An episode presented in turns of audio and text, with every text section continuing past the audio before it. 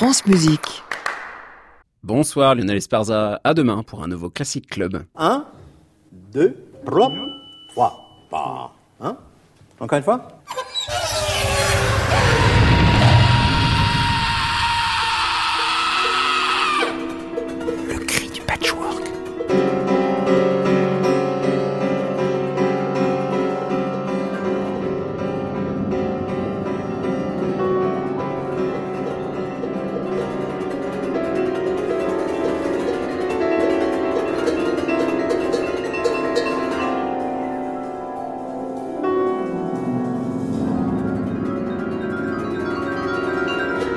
Chers écoutants, bienvenue dans le Cri du Patchwork, une émission qui capte tout ce qui sonne.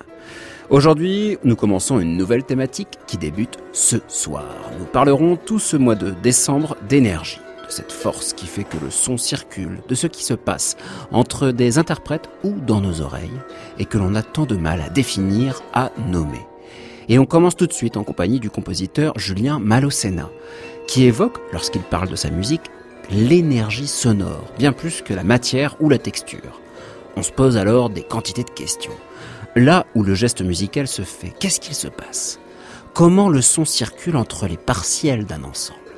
Des questions ouvertes pour une musique de flux et de son. Bien entendu, on retrouve en fin d'émission les portraits sonores d'Antoine Berland, des petits collages de sons de gens anonymes. Et comme chaque mardi, un son qui souffle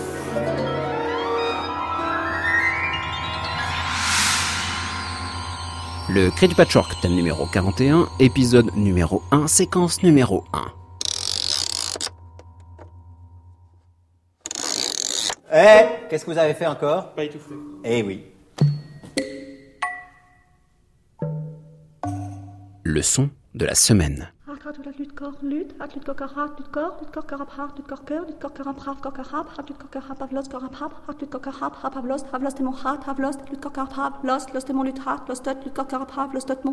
string, los tot mon lut, mon lut string, lut my mon lut, ah a string, eh string, mon lut. L'inspiration. Le fait de remplir ses poumons avant d'expirer. Alors évidemment, cela concerne principalement les instruments avant. Mais il est à noter qu'il a fallu attendre longtemps avant de voir cette inspiration notée sur une partition. Par une petite virgule placée au-dessus de la portée, on dit ainsi au musicien d'inspirer à ce moment précis. On indique à l'interprète qu'il faut respirer, en somme, comme si la musique pouvait faire oublier de respirer. Vinko Globokar a ainsi montré en quoi respiration, inspiration, expiration et aspiration sont les tenants de son rapport à son trombone.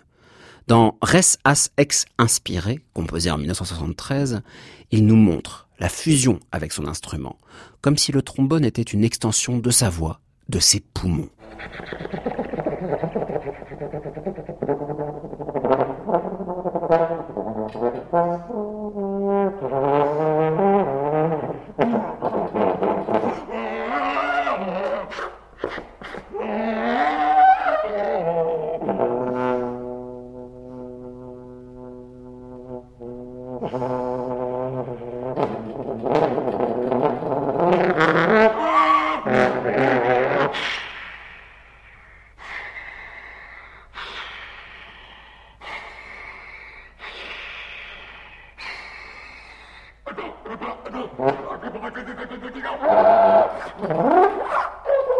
Mm-hmm.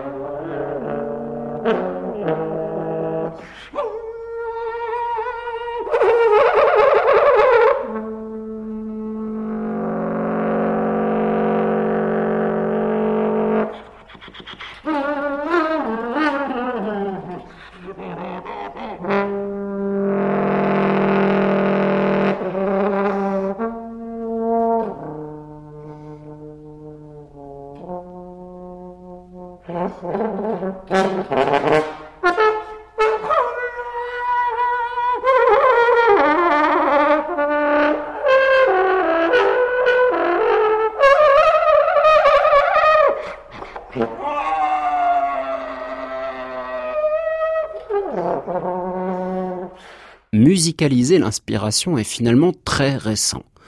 Dans le parcours d'un instrumentiste avant ou d'un chanteur, on apprend à inspirer en silence, pour que seule l'expiration se fasse entendre. Mais depuis les années 50, les compositeurs ont eu ce besoin de faire entendre ce qui précède cette expiration, en écrivant et en sonorisant l'inspiration. La compositrice Chaya Chernovin a ainsi composé tout un cycle pour voix et souffle. Adiantum Capillus Veneris, une étude sur la fragilité, où la respiration rendue sonore nous montre où la vibration prend naissance.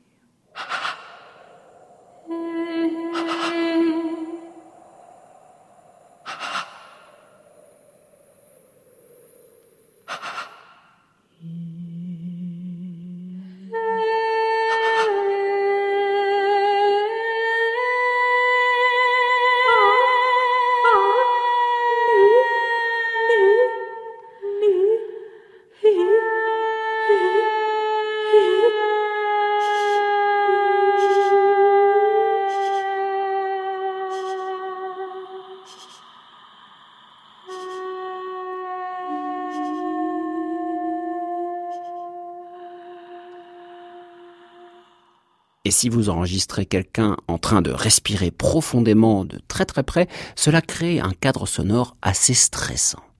Comme dans cet extrait d'Ennio Morricone, composé pour un film La Corta Notte delle Bambole di Vetro en 1972. Et ici, les inspirations pleines de souffle supplantent l'orchestre, créant forcément une forme d'angoisse.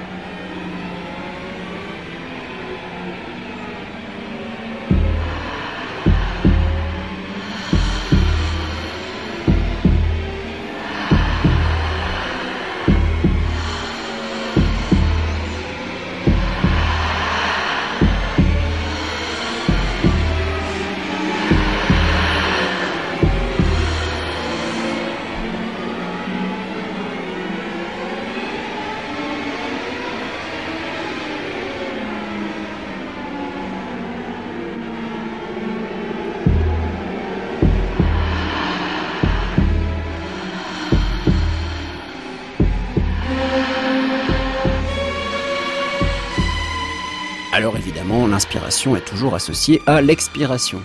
Vous ne pouvez pas demander à un musicien d'uniquement inspirer, il exploserait. C'est sale. Mais par le biais de l'ordinateur ou du tripatouillage en studio, on peut isoler l'inspiration. John Oswald, dans Short Attack, fait entendre ainsi des bribes d'enregistrement comme si un CD était rayé. Et l'on entend par moments de très courtes inspirations, des Dans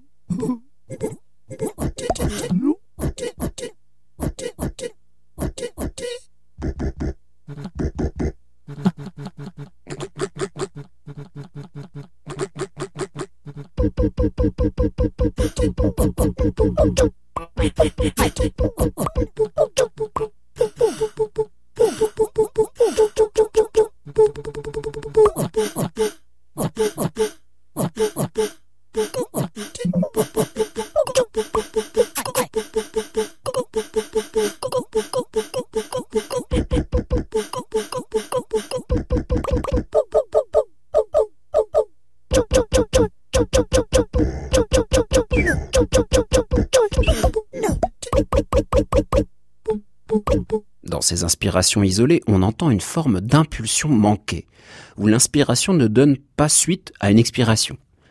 Et pourtant, il y a d'innombrables inspirations sans expiration. Euh, pensez à tous ces instrumentistes à cordes qui impulsent la musique par une inspiration sonore énormes parfois, voire quasi dérangeantes. Prenez Edgar Moreau, le violoncelliste. Eh bien, dans ce salut d'amour d'Edouard Elgar, écoutez entre les notes. On a l'impression qu'il est accompagné d'un respirateur artificiel.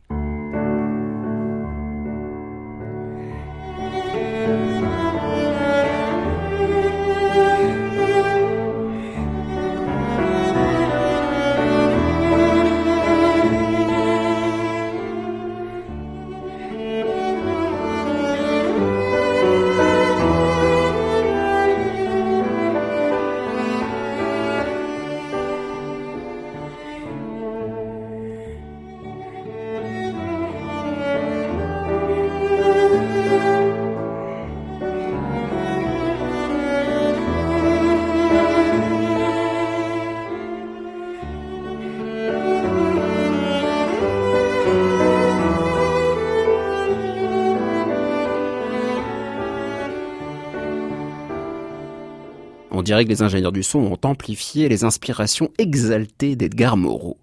Et il est vrai que d'entendre l'inspiration d'un quatuor à cordes avant l'attaque d'un son, d'une phrase, d'un accord, est souvent plein de vie et nous permet de s'approcher de cet endroit où le son naît, l'inspiration collective comme marqueur d'une énergie commune.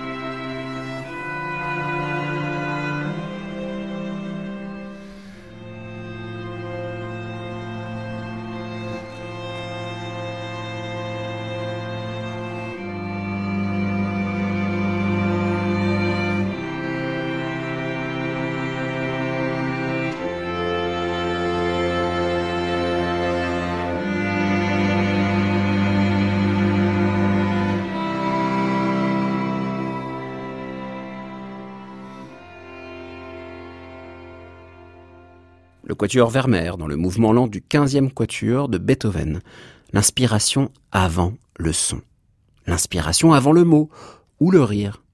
C'est cette inspiration qu'a isolé Stéphane Borel dans Les Inspirés, une pièce issue de son cycle géant L'anthologie du rire, ou comment donner corps à ce qui n'en a pas encore.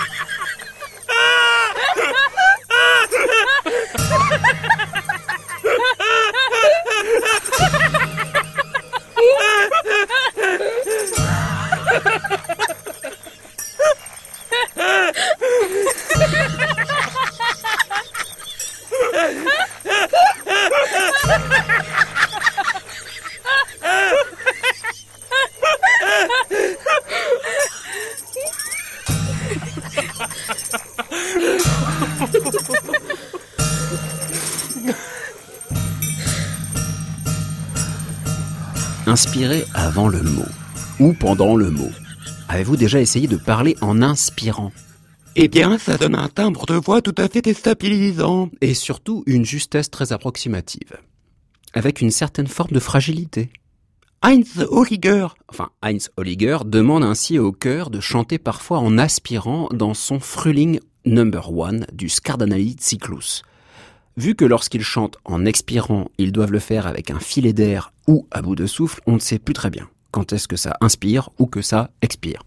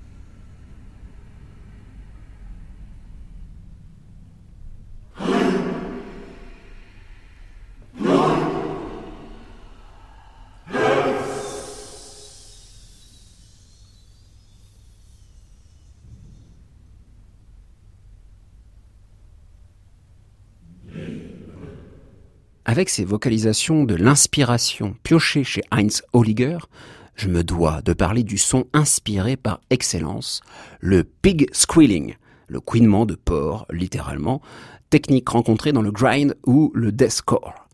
Une sorte de cri aspiré qui permet de hurler dans les suraigus ou dans les extrêmes graves sans se cisailler les cordes vocales.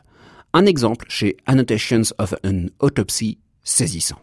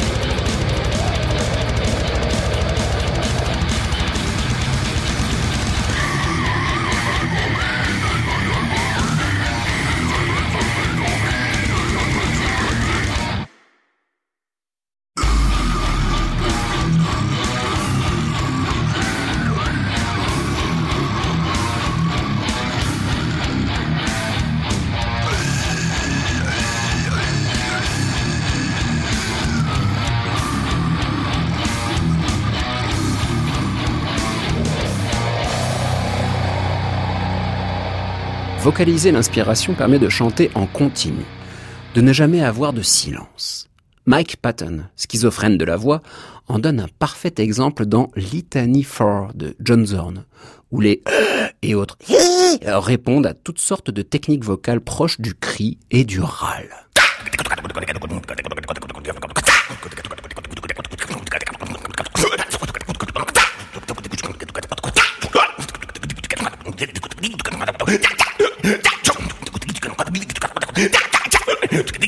Wow!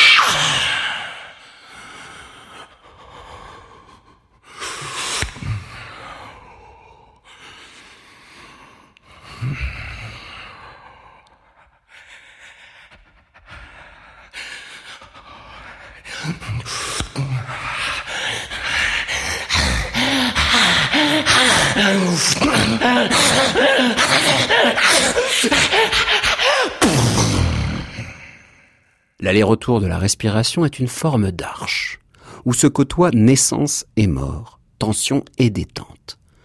C'est un peu bateau ce que je dis là, mais c'est un peu l'image que donne le tout début de Breathing Room de l'artiste sonore Hildegard Westerkamp, où les sons enregistrés apparaissent en suivant la courbe de cette respiration humaine.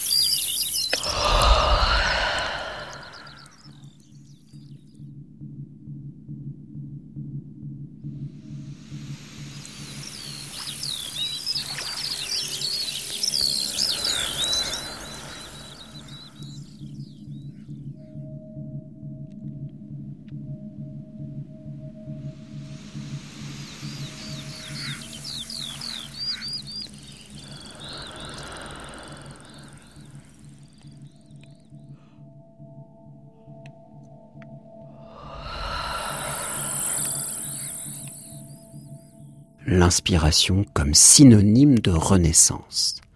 Pierre-Henri nous donne à entendre une traduction sonore d'un argument tiré du Bardo Todol, ou Livre des morts tibétain, qui rapporte les pérégrinations de l'âme après la mort et avant la renaissance.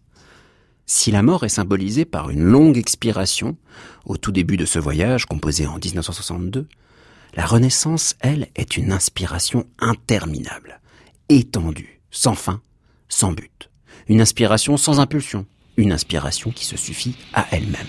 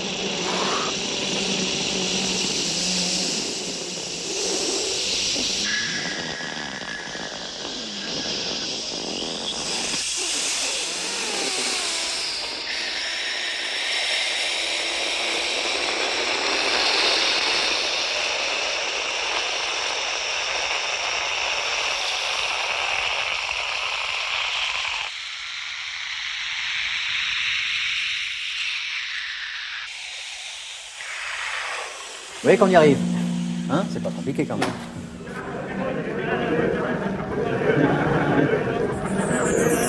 France Musique.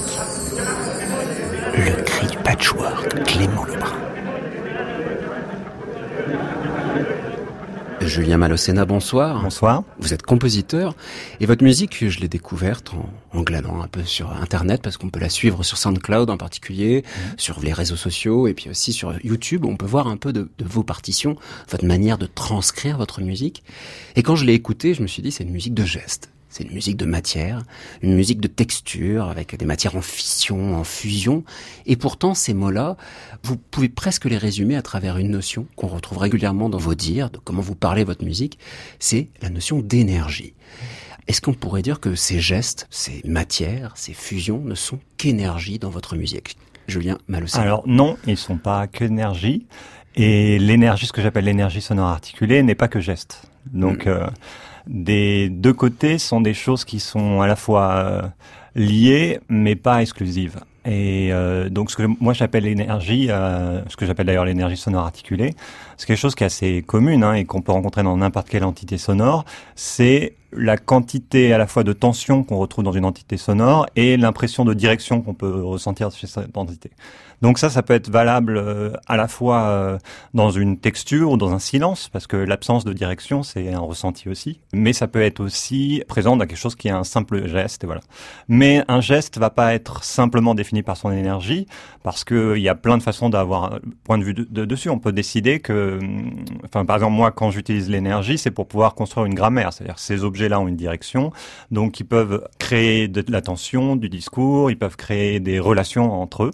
Mais peut décider de pas tenir compte de ces relations-là. Il y a plein de compositeurs qui le font. Donc, euh, je pense pas que on puisse dire que le geste soit l'énergie et l'énergie soit le geste. Alors, on parle de musique là actuellement, mais vous me parlez d'objets. Vous me parlez d'énergie, vous me parlez de direction, comme si c'était des choses que vous manipuliez avec les mains quelque part. Est-ce que pour vous justement la matière sonore est quelque chose que vous modelez jusqu'à trouver cet endroit où euh, la matière se suffit à elle-même et n'a pas besoin d'aller quelque part Alors non, en fait, euh, justement, c'est ça qui m'intéresse, c'est la mise en relation entre les éléments. Euh, J'aime pas tellement le beau pour le beau ou, ou un objet, il va m'émouvoir parce que je vais avoir une idée de contexte pour cet objet sonore. Est-ce que, donc peut-être qu'il faut un peu expliquer ce qu'on entend par objet sonore. Ou entité sonore. Moi, je préfère entité sonore à objet sonore. Et entité sonore, c'est quelque chose de très simple. C'est quelque chose que un point de vue subjectif va considérer comme un tout, en fait, comme un élément qu'on peut séparer d'un autre. Tu vois. Hmm. par exemple, un geste, c'est quelque chose de plus défini, mais un accord euh, qui tient euh, une heure, c'est pas un geste. Mais par contre, c'est une entité sonore. On peut, le cerveau peut dire, c'est cela. Voilà, il a un début, une fin, il est identifiable. Voilà. Donc c'est ce qui peut être identifié comme formant une unité. Mais ça peut être composé de plein d'éléments, comme ça peut être très euh, univoque. Euh, voilà. Hmm. Donc ce qu'on va entendre, par exemple dans votre musique, vous êtes venu avec quatre pièces euh, qui est de 2014 à 2018. Donc dans un temps assez court, on va entendre justement comment tout ça s'articule, parce que vous parlez d'énergie sonore articulée. Et le premier morceau s'appelle comme ça quasiment, c'est Concerning Articulated Sound Energy. Et on va entendre justement, moi ce que j'appelle des gestes au départ, et que vraiment c'est le terme qu'on utilise beaucoup quand on parle de musique contemporaine, de gestes sonores, d'objets sonores qui discutent entre eux. Et on voit comment justement tout ça crée une directionnalité commune à travers cet ensemble, les chez ensemble dirigé Jean-Philippe Wurtz.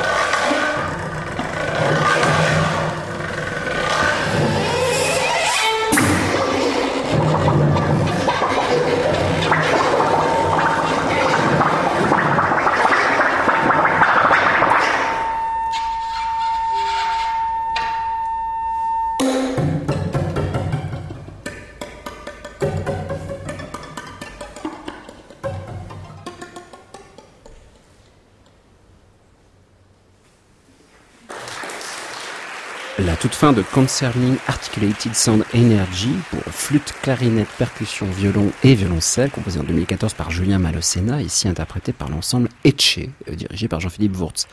Alors, Julien Malocena, je disais bien le, nom des instruments qui constituaient cet ensemble, mm. parce qu'on entend en fait des, des instruments qui ont l'impression de sortir, de se décorporéiser et devenir justement des gestes. C'est comme ça que je, l'interpréterais. C'est-à-dire qu'on entend ces plaques de métal qui sont secouées, on entend des sons un peu euh, perforés, dirait Larenman par exemple, entre les instruments qui arrêtent pas de s'échapper. On a vraiment l'impression d'un flux continu mm. sonore. Est-ce que pour vous, de créer une matière sonore dans le violon, par exemple, comme le qui va être vraiment le son écrasé, de le faire circuler dans le reste de l'ensemble, c'est lui donner une direction à cet objet sonore et lui dire, ben voilà, tu es maintenant autre chose que ce que tu étais au départ, un violon, et tu deviens une énergie qui circule dans l'ensemble. Oui, mais je pense pas que les choses se passent exactement dans cet ordre-là. J'ai Mm. établi un certain nombre de catégories d'énergie, en fait. En fait, le but de tout ça, c'était pour moi d'avoir une grammaire euh, qui n'était pas euh, la grammaire euh, qu'on pouvait avoir, par exemple, au XIXe siècle, il y avait le langage tonal et avec Mm. euh, des fonctions. En fait, voilà, c'était une manière de retrouver un langage avec des fonctions personnelles, hein. pas forcément un langage qui pourrait être partagé, parce que je ne sais pas si ces fonctions-là sont strictement subjectives, ça veut dire de mon point de vue ou si elles sont partageables ou universelles, je sais pas quoi. C'est ça m'intéresse pas de savoir ça. Enfin, ça m'intéresse pas, ce serait amusant de le savoir, mais mais c'est pas le but. Pour moi, c'est vraiment un langage qui va me permettre de construire une dramaturgie ou quelque chose qui me semble, de mon point de vue, être une dramaturgie sonore. Je me suis demandé quelles sont toutes les formes de catégories d'énergie qu'on pourrait avoir euh, pour euh, un son, et donc j'en ai plein, euh, comme projection, comme étirement. Vous savez, quand vous entendez certains instruments qui ont des sons d'aspiration comme ça, euh, très tendus, ouais, qu'on a, on a l'impression que ça part vers l'arrière comme ça, ou le bouillonnement. Il y a un, un passage là qui est très clair dans cette pièce-là, où, où on a l'impression qu'il y a une, une eau en ébullition. Et justement, et là, c'est plus tellement gestuel, même si c'est généré par des gestes. Hein, c'est quelque chose qui finalement est à la fois statique, extrêmement euh, tendu, voilà. Mm. Comme euh, par exemple le silence euh, habillé, qui en fait est un moment où c'est un peu comme quand on est dans une pièce et il y aurait une chaufferie euh, qui ferait un son derrière. Ouais, Donc euh, une c'est un clim, quoi, silence, voilà, voilà, c'est un silence mais qui est habillé par un timbre, voilà. Mm. Et donc tout ça, ça a des fonctions qu'on peut- quand on les pense comme ça, on peut les organiser entre elles, hein, et on Mm. peut les mettre en relation. Quand on parle d'énergie, là, on a un son, par exemple, prenons le son perforé à la, la Runman. Moi, ça me fait penser Voilà. à, évidemment, à la Runman, c'est-à-dire le, le fameux crrrr qu'il appelle Mm. un son perforé, parce qu'on a comme des petits silences entre plein de petites billes de son. Pour vous, cet objet sonore a déjà une énergie à lui, quelque part. Ouais. Et, ou en tout cas, il y a des énergies qui correspondent à plein, par exemple, l'étirement. Parce que, en fait, un écrasé de violon, ça peut être ce que j'appelle un étirement, mais ça peut être d'autres choses aussi. Ça Oui. pourrait être une projection, ça pourrait. Donc, ça dépend pas que de ce qu'on appelle l'objet sonore, donc l'écrasé. Ça dépend du contexte de l'écrasé, ça dépend de comment on va le faire, Mhm. ça dépend de sa vitesse. En fait, c'est quelque chose qui marche entre euh, une relation entre la dynamique, entre le timbre, entre euh, la durée, entre tous les facteurs du son. Et c'est ça qui m'intéresse, c'est qu'en fait, c'est quelque chose qui est transversal entre ces Mhm. facteurs du son. C'est plus une organisation des hauteurs ou une organisation euh, euh, de la durée, c'est quelque chose qui est transversal à tout ça.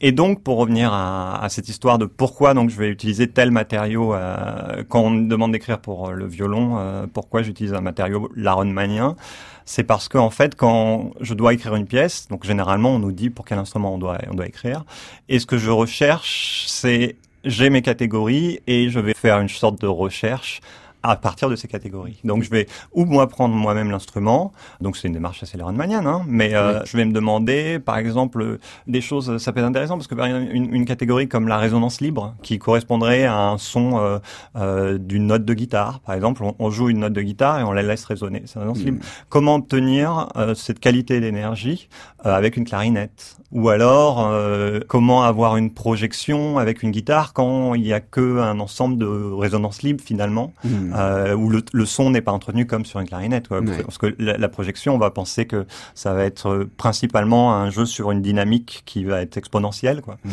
Euh, et c'est souvent le cas. Alors, Est-ce que, Julien Malocena, à vous écouter, on pourrait dire que le mot énergie est une sorte de d'enveloppe pour contenir tout ce qu'on a séparé à un moment, c'est-à-dire tous ces paramètres. Vous parliez de hauteur, d'intensité. Voilà. Est-ce que l'énergie peut permettre de tout relier à un endroit pour avoir ce rapport simple au son? Oui, oui. Mais par contre, elle peut tout relier, mais elle n'englobe pas tout. Ça veut dire que j'ai pas la prétention de dire que c'est en fait c'est un angle d'écoute. Mais il y a vraiment tellement d'autres façons de faire de la musique sans tenir compte de cet angle-là. En fait. Mm. Mais cet angle-là, ce prisme, j'ai au moins l'illusion qui me permet d'aller dans des terrains qui me sont un peu personnels. Quoi. Julien Malocena, on pourrait écouter justement votre répertoire et voir que vous pouvez très bien écrire pour un ensemble divers comme celui qu'on vient d'écouter pour des instruments de familles différentes. On va écouter de l'autre côté, c'est-à-dire pour les mêmes instruments avec un ensemble ça, de j'adore 13 ça. saxophones. Donc ils sont 13 saxophones alto, c'est-à-dire qu'il n'y a pas de saxophone différent, donc c'est 13 fois le même instrument. Ça s'appelle Odd Music, ça a été composé en 2015.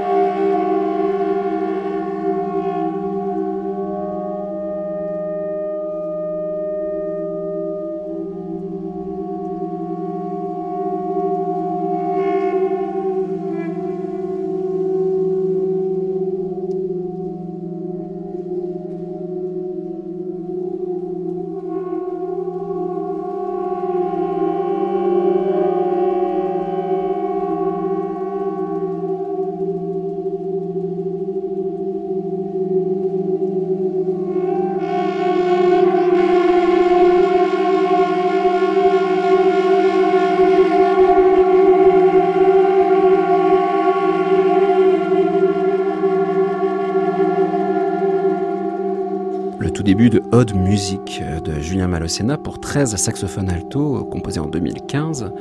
Alors là, objet sonore qui n'a rien à voir avec ce qu'on a entendu tout à l'heure, et pourtant il y a quand même une énergie que vous avez sans doute catégorisée dans votre démarche, Julien Malocena. Là, je me dirais, on est face à un objet fluctuant, et je parlerais presque d'énergie d'écoute, là, pour moi en tout cas. C'est-à-dire qu'en tant que récepteur, je sens mon corps qui peut rentrer en vibration avec l'objet sonore en face, avec ces vagues qui s'interpénètrent, et puis ces battements entre les instruments.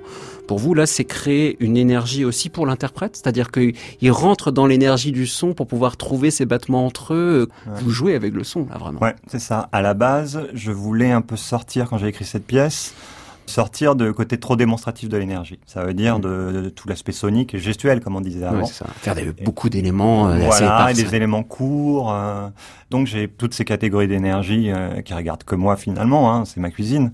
Mais j'en ai plein qui j'utilise pas forcément à toutes les pièces. J'en ai une quarantaine. Mm.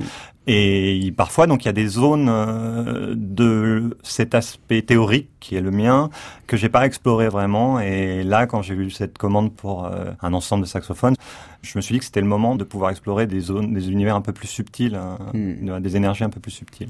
Là, on pourrait dire que c'est une énergie étirée, comme vous disiez, c'est-à-dire quelque chose. Là, on est dans une énergie où on pourrait dire que le son n'a pas de début ni de fin, hmm. que l'objet sonore est un peu vaporeux quelque part. Alors, il n'y a pas que ça, mais en effet, ouais. C'est-à-dire que c'est la sensation d'étirement, elle vient parce qu'il y a des moments de relâchement donc c'est aussi une dialectique entre un étirement de temps en temps où il y a cette matière sonore qui donne cette impression que en fait, c'est un jeu de tension, en fait. Donc, il donne cette mm. impression d'étirement et des moments de relâchement, des moments totalement statiques, des moments un peu statiques, mais un, début de, battement et mm. donc euh, qui commence à insinuer un peu comme un poison, un peu de tension. Euh. Plus tard, il y a des moments où il y a des glissando de saxophone mm. qui créent tout d'un coup une augmentation de la tension énorme. Euh, donc il y a pas mal euh, de différences de catégories, mais c'est ça qui est intéressant, c'est que ça va être dans une même euh, geste, parfois même dans un même souffle, qu'on va passer d'un état à un autre. Quand je vous vois, parce que évidemment on vous voit pas ici à la radio, mais moi je vous vois, vous êtes en train de me faire des gestes qui montrent finalement que vous, comme on disait tout à l'heure, vous, vous les prenez un peu dans vos mains, Julien, les sons, et puis vous les faites vivre. Puis je vous voyais faire des respirations on a quand même cette sensation que c'est des formes physiques, des matières. J'ai l'impression de voir un élastique et vous êtes en train d'analyser comment un élastique va mmh. revenir à sa position initiale. On peut dire que là, le compositeur devient physicien. Ouais, alors je sais pas. Alors si un physicien travaillait avec son ressenti, peut-être, parce que c'est justement des sensations physiques. Mmh. Donc, euh, ce qui m'intéresse dans le son, j'ai pas du tout une, une imagination visuelle. Mais par contre, j'ai je pense que mon imagination sonore, elle se base sur des sensations vis-à-vis du son. Ce que me fait ressentir le son dans mon corps. Donc c'est exactement ça. Et donc je sais pas, j'aurais pas de mal à assumer une démarche scientifique, mais je pense vraiment pas que ma démarche soit assez rigoureuse pour pouvoir se prétendre scientifique.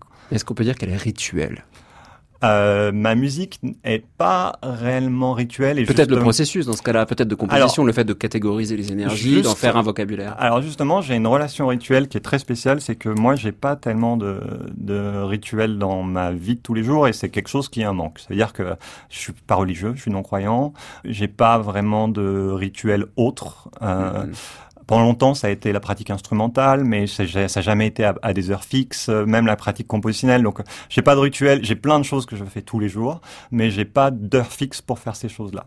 Et c'est souvent quelque chose qui a un grand manque dans ma vie. Euh, et donc, j'aimerais intégrer des rituels dans ma vie. Non religieux si possible, mais j'aimerais intégrer des rituels dans ma vie. Et que vous avez rencontré avec une compositrice euh, qui, elle, travaille énormément sur la matière et que je conseille vraiment à mm. beaucoup de gens d'aller visiter parce qu'elle a un site magnifique qui s'appelle Michel Agnès. Mm-hmm. Et ce morceau s'appelle A En Michel Agnès Rituel pour flûte, clarinette basse, saxophone et piano, composé en 2018, donc très récemment pour l'ensemble imaginaire. Et ici pour vous, c'était euh, transcrire un peu cette discipline du rituel pour arriver à arranger vos idées d'énergie, ou bien on est dans un tout autre domaine? Alors il y a deux choses. La première, c'est que donc c'est une amie assez proche. Euh, elle fait partie des gens avec qui je parle le plus souvent euh, de musique. Voilà, j'ai un groupe de deux trois amis compositeurs avec qui on parle beaucoup et j'ai l'impression qu'ils m'ont autant influencé qu'ont pu le faire certains de mes professeurs. Et quand l'un de ces personnes a une influence sur de mes pièces, j'aime bien mettre son nom euh, dans le titre. C'est une forme d'honnêteté pour moi, puis dommage aussi. Et en fait, euh, donc j'avais rencontré Michel euh, pendant que j'étais dans le processus d'écriture de cette pièce, et elle me racontait un peu le rituel qu'elle avait, la manière dont elle avait de s'organiser pour se mettre à la table et travailler, quoi. Et donc elle m'a conseillé de faire ça. À l'époque, j'avais des problèmes de dos, donc j'ai fait tout un rituel, un petit rituel pendant quelques temps hein, que depuis j'ai un peu lâché. Euh, mais donc je, je- tous les jours, je me mettais, j'écoutais Spinoza, j'aime beaucoup Spinoza, euh, et j'écoutais une lecture de, de l'éthique de Spinoza. En même temps, je faisais des tirements du dos et tout ça, et ça me mettait bien pendant 20 minutes. Après, je préparais un thé, je me mettais à travailler, puis j'ai travaillé super bien, ça marchait Mm. très bien. Voilà. Et l'autre aspect, rituel dans cette pièce, c'est que c'est, euh, je l'ai un peu conçu aussi comme un rituel qui se casse constamment. Donc, Mm. euh, il y a à chaque fois qu'il y a une espèce de impression d'une musique de rituel, euh, il y a des éléments parasites qui viennent la brusquer ou il y a un changement de direction, des choses comme ça.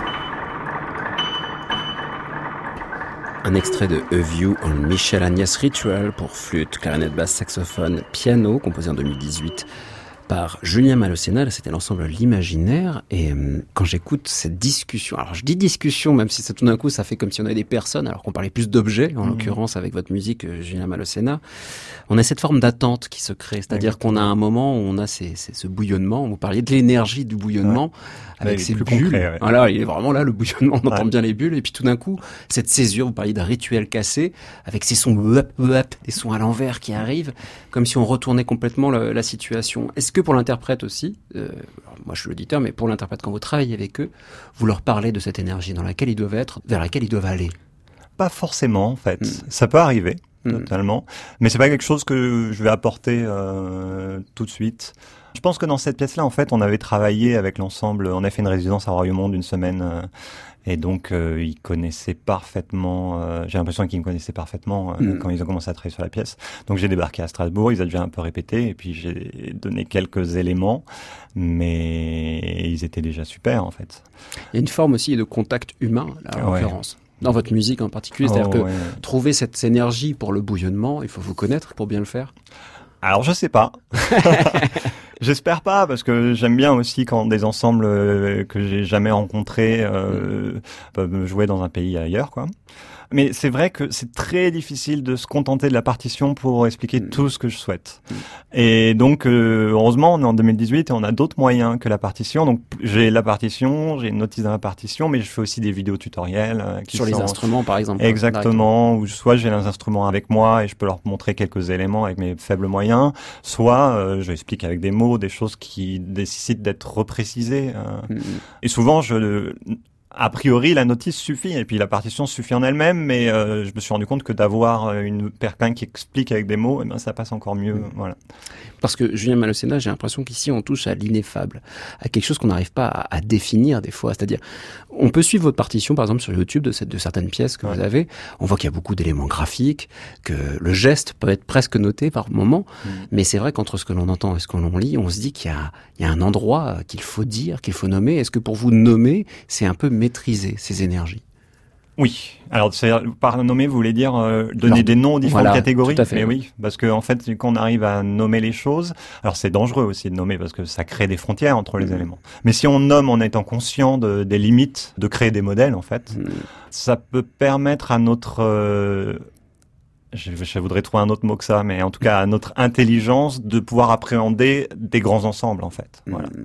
De la même manière, euh, quand on, est- on entend des percussionnistes indiens euh, qui sont capables de jouer des, des séquences rythmiques complètement hallucinantes sur je sais pas combien de, de sur une minute, pour une oreille occidentale, ça paraît impossible, ça paraît démentiel. Et en fait, euh, ils ont mis des noms sur un ensemble de modes rythmiques qu'ils connaissent parfaitement et donc ils ont un vocabulaire et le fait d'avoir nommé tout ça, ça leur permet d'appréhender une complexité énorme, quoi. Et de pouvoir se sortir aussi du cadre, peut-être. Ouais. C'est-à-dire que de pouvoir nommer pour vous les, ces énergies, c'est de pouvoir aussi les, les modeler à Ouais, votre envie. et même en émanciper, décider que aussi d'être plus conscience de.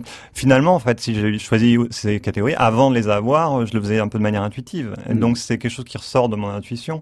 Et le fait de pouvoir mettre des noms sur les choses, parfois ça peut, je peux me rendre compte un peu de mes obsessions, comme la projection, qui est une- un des gestes euh, énergie geste, parce que celui-là c'est un, un- une énergie qui est très gestuelle, qui peut être un de mes tics que j'assume parfois parce qu'elle va avoir un intérêt musical, mais souvent j'ai écrit des pièces où je m'interdisais d'utiliser ça c'est bien passé. Hein. Mais, euh, mais euh, voilà, donc on- ça permet en tout cas d'être conscient de ses obsessions. Je pense qu'il faut pas non plus réprimer ses obsessions. Et puis en fait, ça permet de trouver des nouvelles obsessions parce que j'ai des catégories que j'ai découvertes en analysant euh, ou de la musique ou de, du son comme partout, quoi. enfin n'importe quel objet du quotidien, euh, sonore du quotidien, et pouvoir les catégoriser, il m'a fallu leur donner un nom que j'avais jamais utilisé. Mm. Et donc il y a des zones euh, dans cette catégorie que j'ai jamais utilisées, peut-être parce qu'elles me touchent moins, parce que je sens moins la capacité à produire du discours avec, pour des questions très personnelles, mais qui me permettront sans doute plus tard d'aborder d'autres éléments, quoi, d'autres aspects. On va écouter un dernier exemple justement de votre création, euh, J'ai mal au Sénat, qui, euh, parce que moi j'ai entendu ça à la radio parce que c'était diffusé dans Création mondiale, euh, Mhm. l'émission d'Anne Montaron. C'était les ateliers modulables. Là, c'est Ouais. c'est les ateliers portatifs qu'on va écouter, qui est la pièce complète, avec un extrait en particulier. J'étais tombé dessus par hasard Ouais. et je me suis dit waouh, des sons à l'envers, et des sons à l'envers d'accordéon parce que c'est le duo Xamp, Jean-Étienne Sotti et Fanny Vicence qui, euh, qui jouent ici euh, deux accordéons euh, microtonales. Et quand j'ai entendu ça, je me suis dit des sons à l'envers. Est-ce que pour vous, ce qu'on va écouter, ce sont des sons à l'envers ou bien ce sont d'autres choses, d'autres Ah. énergies? Et là, plus que tout, parce que c'était même l'image que j'ai eue. En fait, c'est Jean-Étienne qui m'a montré euh, cet effet-là. Donc, euh, pas la peine de rentrer dans les mais comment on pouvait faire ce son. Et tout de suite, j'ai imaginé une voiture euh, à contresens dans l'autoroute avec les klaxons qui passent comme ça. euh, voilà, et, et la chose en reverse. Voilà. Donc, j'ai appelé ça le Doppler reverse. Le Doppler Ouais. reverse. Et donc, oui, totalement. On C'est est- c'est un reverse de quelqu'un qui déjà marche, va à l'envers dans l'autoroute et qui entend les klaxons comme dans, certains films, on peut voir. Ah, une énergie très particulière. Oui, très, très, très précise. Très, enfin, très précise. Ça correspond à un contexte très précis, ouais.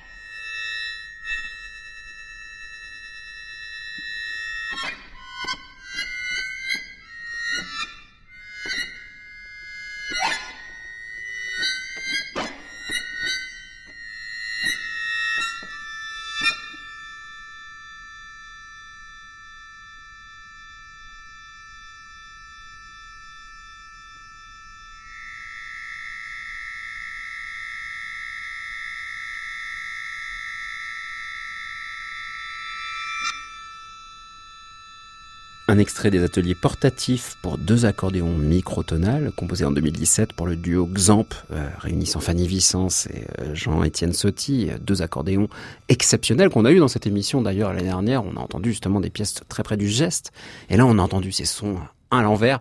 Peut-être on pourrait faire l'expérience de remettre votre morceau à l'endroit. Peut-être. je sais pas ce que ça donnerait, Julien Malocena. Mais en tout cas, là, on a vraiment des objets avec une énergie très particulière. Alors, merci beaucoup, Julien, d'être venu parler de une partie de votre pensée autour de cette énergie, de ces objets sonores, parce qu'on pourrait aller très loin. Vous parliez de 40 énergies différentes. Mm. On en a touché un petit peu avec ces sons étirés, ces sons élastiques, ces sons à l'envers. Enfin, voilà, toute cette musique-là, on peut les retrouver en fait sur vos, en vous suivant sur les réseaux sociaux en particulier, sur SoundCloud aussi, qui est un très bel endroit pour écouter de la musique et découvrir des compositeurs qui seraient en lien avec vos esthétiques, euh, Julien Malocena. Plusieurs créations qui arrivent prochainement, euh, qu'on peut retrouver évidemment sur Bubble Score, qui est un immense site d'éditeurs pour la musique contemporaine aujourd'hui. Donc vous avez une prochaine création en février 2019 avec un ensemble que j'adore, qui est l'ensemble Nickel, mhm. avec Jaron Deutsch, guitariste incroyable à l'intérieur. musicien. Voilà, ce sera en Autriche, à Graz. Et puis l'ensemble Fractal, un jeune ensemble aussi en, Belgique, ce sera en septembre 2019, parce que vous jouez un petit peu partout, et quelques concerts en France avec des mhm. reprises aussi prochainement. Évidemment, tout ça donc sur les réseaux sociaux. Merci beaucoup, Julien Merci à vous. J'espère à très bientôt, et puis... Euh, à très bientôt. Au, revoir. Et bonsoir, Antoine Berland. Portrait sonore. Antoine Berland. Euh, faites un son aigu. Que pensez-vous de la musique? Musique, c'est ma vie. Bonjour. Dites bonjour. Bonjour.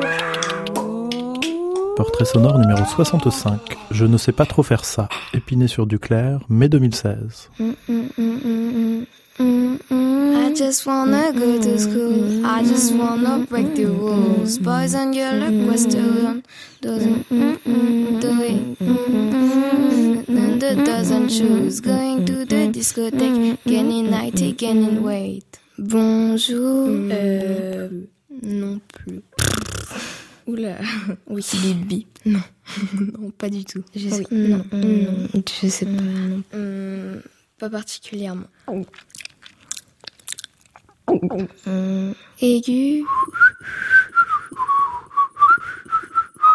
Mmh, mmh, non, euh, je sais pas trop faire ça. Mmh,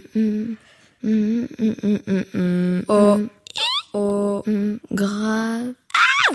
Ah, ah, ah, Excuse-moi. Ah, ah, oh, oh, oh, oh, oh, oh, oh, grave.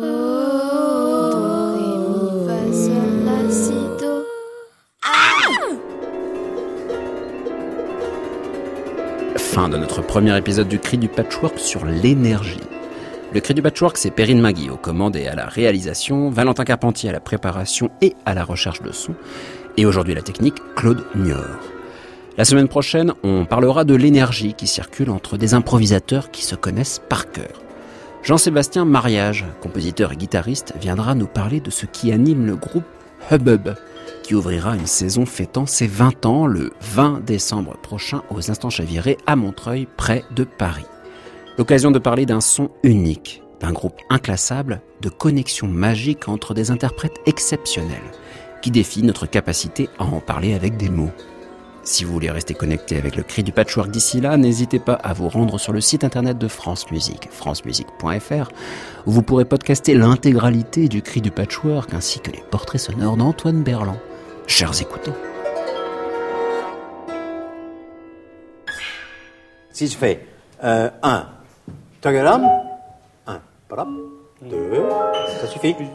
il sait ce qu'il a à faire. 1, 2, 3. C'est simplement pour savoir qu'on est ensemble. Hein. Bonjour, au revoir. Voilà. Il est minuit, je passe la main à Anne Montaron et Création mondiale. À réécouter sur francemusique.fr.